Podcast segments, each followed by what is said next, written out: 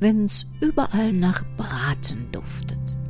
Während Mutti in der Küche schuftet, Paps nach seiner Säge sucht und den krummen Baum verflucht, wenn Opa Max seufzend das Lametta zupft und Oma Ruth vom Baum den neuen Engel rupft, wenn Tante Birgit ihre Flöte quält und Onkel Heinz von seinem Benz erzählt, wenn Enkel lustlos alte Lieder stammeln und unterm Baum sich wild Verpackungsfolien sammeln, dazu im Hintergrund noch laute Glocken, im Kamin verbrennen irgendwelche neuen Socken, wenn Töpfe, Teller und Tabletts die Tische überborden und die Ersten denken schon ans Morden, dann wird's besinnlich uns ums Herz, denn dann ist Weihnacht.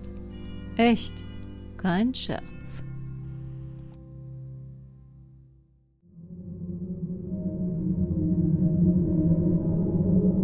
Willkommen in der Welt des Krimi-Kiosk und willkommen in der Welt von Henrietta Pazzo.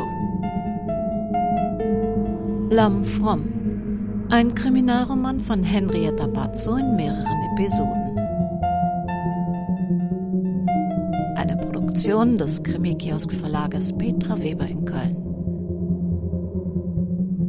Sprecherin Petra Weber.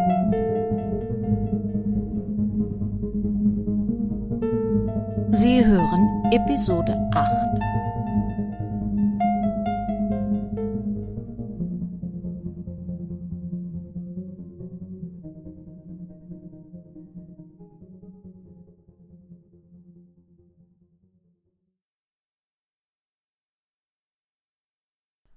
Rokoko, Galefico, Tete Tim Tim Tit und Phil.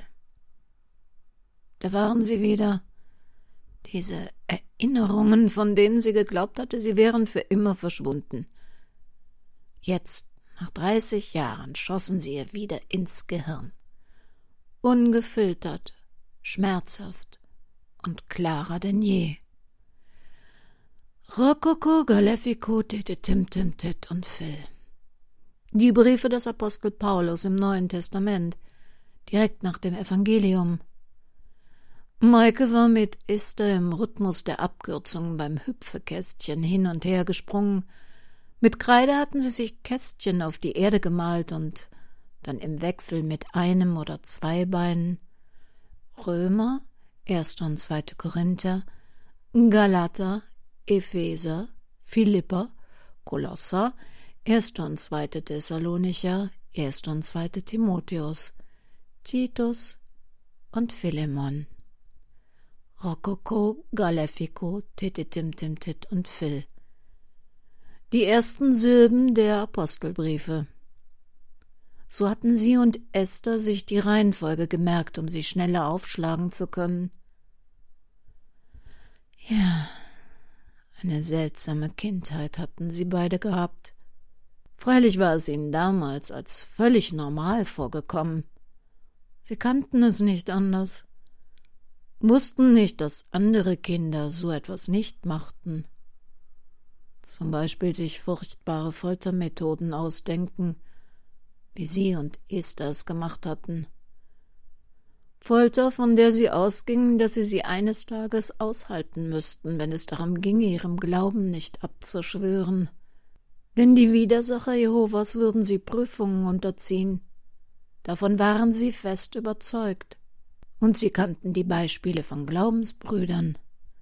Esthers Vater hatte drei prall gefüllte Aktenordner mit Durchschlagkopien der bittenden Briefe um Gnade an diesen Dr. Banda, den ersten Premierminister des afrikanischen Malawis, der sich in den 60er und 70er Jahren zum Ziel gesetzt hatte, alle Brüder und Schwestern brutal niederzumetzeln.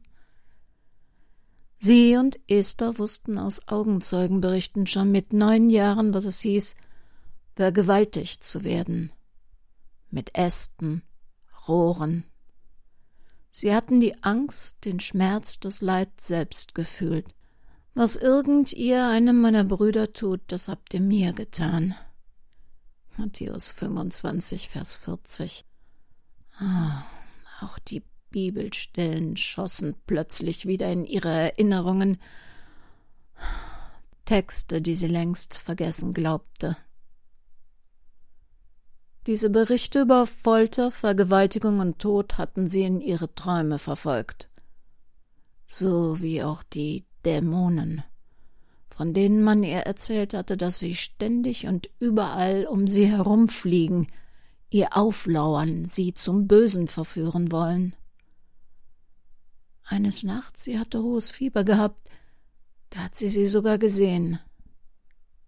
Später hatte Esther ihr erzählt, dass sie sie jede Nacht zu sehen glaubte und deshalb nur noch mit Licht schlafen konnte. Oh mein Gott, was hatte man ihren Kinderseelen nur angetan? Und heute? Heute waren es sie beide selbst, die einander wehtaten. Die Kacheln. Die Anordnung der Kacheln hatte Maike auf den alten Hüpfzählrahmen gebracht. Noch nie war es ihr so klar gewesen wie in diesem Moment. Man hatte ihr und den anderen die Kindheit genommen. Die Leichtigkeit, das Gefühl von Sicherheit, das man als Kind so dringend brauchte wie Essen und Trinken. Da standen die zwei Flaschen mit Schnaps. Verführerisch. Nimm mich, schien sie zu rufen. Maike griff nach der rechten, öffnete den Schraubverschluss und spürte das schmerzhafte Verlangen, sie an den Mund zu setzen und mit großen Schlucken. Dann setzte sie die Flasche vor sich auf den Boden und umschloss sie mit ihren Füßen.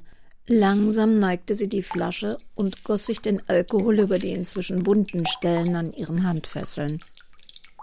So war das Zeug wenigstens zu etwas Nütze. Uah, der Geruch verursachte ihr Übelkeit und gleichzeitig den Wunsch, sich mit der zweiten Flasche in betäubenden Rausch zu versetzen. Wohl wissend, dass es ihr sicherer Tod wäre, ganz unabhängig von ihrer Suchtvergangenheit. Mit ihren abgebrochenen Fingernägeln kratzte Maike weiter am Kachelkitt, um das Rinnsal mit Wasser, das ihr wenigstens etwas Feuchtigkeit bot, zu vergrößern. Oben am Beckenrand lag ihre Handtasche. Wenn sie da bloß rankommen könnte. Aber es war nicht zu machen. Sie konnte nicht so weit vor, ihre Kette reichte nicht. Mit einem Schlüssel vom Bund wäre sie schneller herangekommen, hätte vielleicht sogar ihre Fesseln aufreiben können. Sie hatte es schon an einer rauen Kachelkante versucht, doch kam sie mit ihren geschwollenen Händen einfach nicht an den Kabelbinder heran, ohne sich selbst tief ins Fleisch zu schneiden. Sich jetzt die Pulsadern aufzuschneiden, und das auch noch längs. Wenn sie Esther morgen nicht überzeugen könnte, wäre das ihre letzte Option. Das heißt ihre vorletzte. Die letzte war die zweite Flasche. Sie konnte sich dann ihren Tod aussuchen, aufgeschnittene Pulsadern oder Alkoholvergiftung. In ihrem Zustand überlebte sie beides nicht.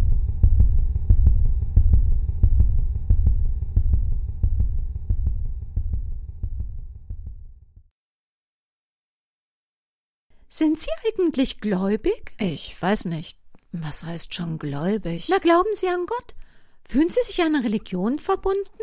Wenn ich mir das Leben, die Natur, die Natur- oder Geisteswissenschaften ansehe, dann denke ich schon, dass das alles einem höheren Geist entspringt.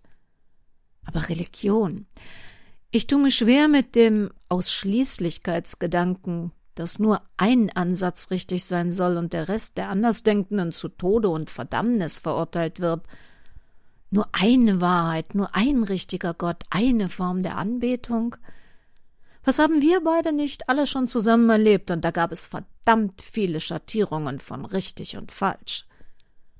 Das Leben ist nicht schwarz und weiß gegliedert, das ist mehr was für simple Gemüter. Wenn das hier um uns herum alles der Spiegel eines Schöpfers ist, dann hat selbiger aber Milliarden Facetten. Dann gibt es eben nicht nur eine Wahrheit. So etwa sehe ich das auch. Es ist frustrierend. Maikes Browserverlauf bringt nicht viel. Eine Seite, die sie besucht hat, beunruhigt mich allerdings schon. Haben Sie schon mal von Silent Lamps gehört? Das ist so ein Horror-Thriller mit Jodie Foster. Geht's um Kannibalismus? Nein, Sie meinen The Silent of the Lambs. Diese Seite heißt Silent Lambs, Schweigende Lämmer, wohl angelehnt an den Horrortitel und den Umstand, dass religiöse Gemeinden sich als Herde unter einem Hirten sehen. Bischöfe haben ja heute auch noch einen Hirten oder Krummstab. Und die jüngsten in so einer Schafherde sind dann halt die Lämmer. Ah, verstehe. Zum Beispiel sowas wie die Jusos oder Junge Union in der Politik. Ist diese Lämmergruppe dann innerhalb der Sekte? Dann würde es aber wenig Sinn machen, dass sie silent im Titel führen, also schweigend.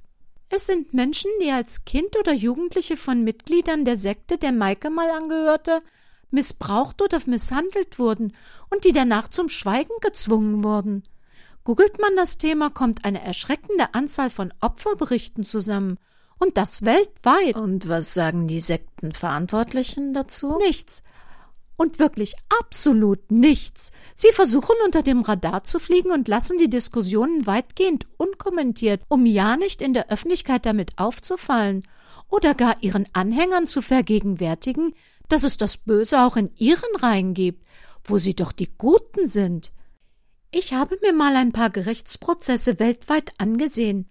Das sind keine Fakes von frustrierten Ex-Gläubigen. Die Prozesse gibt es wirklich. Erst jetzt hat ein kalifornisches Berufungsgericht einem Opfer mehr als vier Millionen Dollar bestätigt, weil die Glaubensgemeinschaft sich weigerte, an einem Fall sexuellen Missbrauchs innerhalb ihrer Gemeinde aufklärend mitzuwirken und dem Gericht entsprechende Dokumente auszuhändigen, die bestätigen, dass sie schon seit mehr als neun Jahren wussten, dass ihr angesehener Glaubensbruder, ein gewisser Gilbert Simentel, ein Pädophiler war. Sie weigerten sich auch unter Berufung auf sowas wie das Beichtgeheimnis vor Gericht gegen den Angeklagten auszusagen aber das Gericht anerkannte, dass eine Glaubensgemeinschaft auch eine Fürsorgepflicht für ihre jüngsten Mitglieder hat und nicht zulassen darf, dass ein ihnen bekannter Pädophiler leitende Positionen übernimmt und ohne Warnhinweis an die Eltern mit Kindern allein gelassen wird, auch wenn die Taten außerhalb der Kirchen oder Gemeinderäume begangen wurden. Gilbert Simentel, der die Pyjama-Partys seiner Tochter für seine Zwecke missbrauchte, wir reden hier von acht bzw. neun Jahre alten Mädchen, wurde übrigens zu 45 Jahren Haft verurteilt, weil das Gericht keinen Zweifel hatte, dass er, sobald er das Gefängnis verlässt, wieder Kinder anfassen würde. Hm, dann bleibt die Frage, wieso Maike sich dafür interessierte. Ob sie wohl auch Opfer war? Oder ob sie Opfern helfen wollte? Vielleicht brachte ihr Job in der Versicherung das mit sich. Mein Gott, wieso hat sie nicht mit uns geredet? Scham. Der Wunsch, alles zu vergessen? Bringt uns aber leider auch nicht wirklich weiter bei der Suche nach ihr. Maike ist jetzt seit vier Tagen verschwunden und ich habe wirklich kein gutes Gefühl. Bevor ich das vergesse, Frau Brückner möchte sie unbedingt sprechen, möglichst heute noch. Es scheint irre wichtig. Im Kühlschrank steht ein Capricciosa-Salat. Wir sollten was essen, bevor wir weitersuchen. Okay, nach dem Salat werde ich mal im City-Krankenhaus vorbeifahren. Die werden mir zwar nichts sagen, aber irgendwas müssen wir doch tun. Ich habe nämlich auch kein gutes Gefühl. Und danach werde ich bei der Tochter dieser verstorbenen Inge Wagner vorbeifahren. Und dann, wenn ich noch dazu komme, springe ich heute spät nachmittags bei der Brückner Bau rein. Ansonsten verspreche ich, dass ich Frau Brückner anrufe. Ist schon komisch.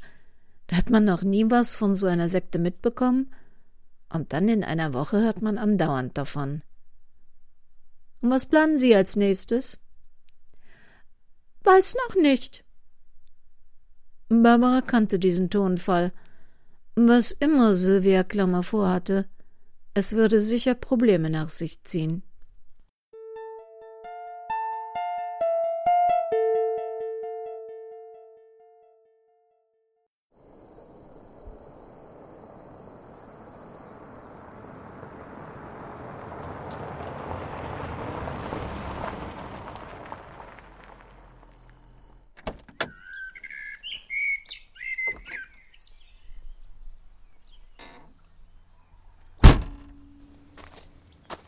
Die Neugier hatte Thomas Zerlochner schon mittags ins Gewerbegebiet getrieben.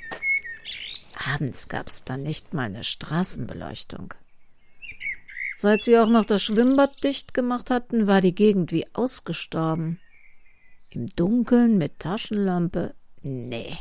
Nachher trat er noch in einen rostigen Nagel oder fiel auf die Schnauze. Nee, nee, nee. Das war die ganze Aktion nicht wert. Die Bullen müssten doch wissen, dass das Handy hier zum letzten Mal aktiv gewesen war. Oh Mann, wie das hier inzwischen aussah. Alles zugewachsen. Tja, die Natur hatte sich die Gegend zurückgeholt. Überall Gestrüpp und Sträucher.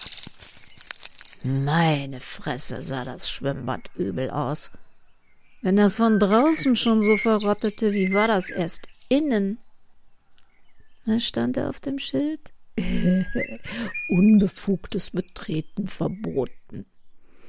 Ah, die ehemalige Glastür war durch eine Stahltür ausgetauscht worden. Klar, abgeschlossen. Na, da konnte sie also nicht drin sein. Wenn die hier draußen im Dickicht lag, ui, ha, dann brauchten die Bullen aber eine Hundestaffel. Moment, Quatsch. Die Signale kamen eindeutig aus der Gegend, aber sie waren unterbrochen und unexakt. Das sprach eher dagegen, dass sie sich im Freien befand. Thomas Zerlochner blieb vor einem hohen Zaun, dessen Tor mit einer Kette und einem Vorhängeschloss gesichert war, stehen. Da rosteten Tonnen Blech vor sich hin. Hm. Den Jungs hatte man die Bude dicht gemacht, weil hier nicht nur Schrott den Besitzer gewechselt hatte. Hier bekam man früher alles, was es nicht im Handel gab. Oh fuck, wenn sie auf dem alten Schrottplatz lag. Klar, je nachdem unter welchen Stahl- und Schrottbergen, da war das mit dem Tracking unter Umständen schwierig. Und wenn sie gar in der alten Schrottpresse, ob die noch funktionierte? Aber man könnte ja einen Blick riskieren. Gerade als Thomas zum Lochner den Zaun berührte, um sich hinüber zu hieven, tauchten aus dem Nichts zwei unfreundliche Rottweiler auf, die wirklich nicht nur spielen wollten. Doch nicht so unbelebt, wie er gedacht hatte. Also wenn Maikes Überreste hier. Andererseits machte er sich vielleicht besser vom Acker. Sorgfältig wischte Thomas Zerlochner seine Fingerabdrücke vom Schloss des Zauntors ab. Wenn sie Maikes Leiche eines Tages hier fanden, wollte er lieber nicht damit in Verbindung gebracht werden.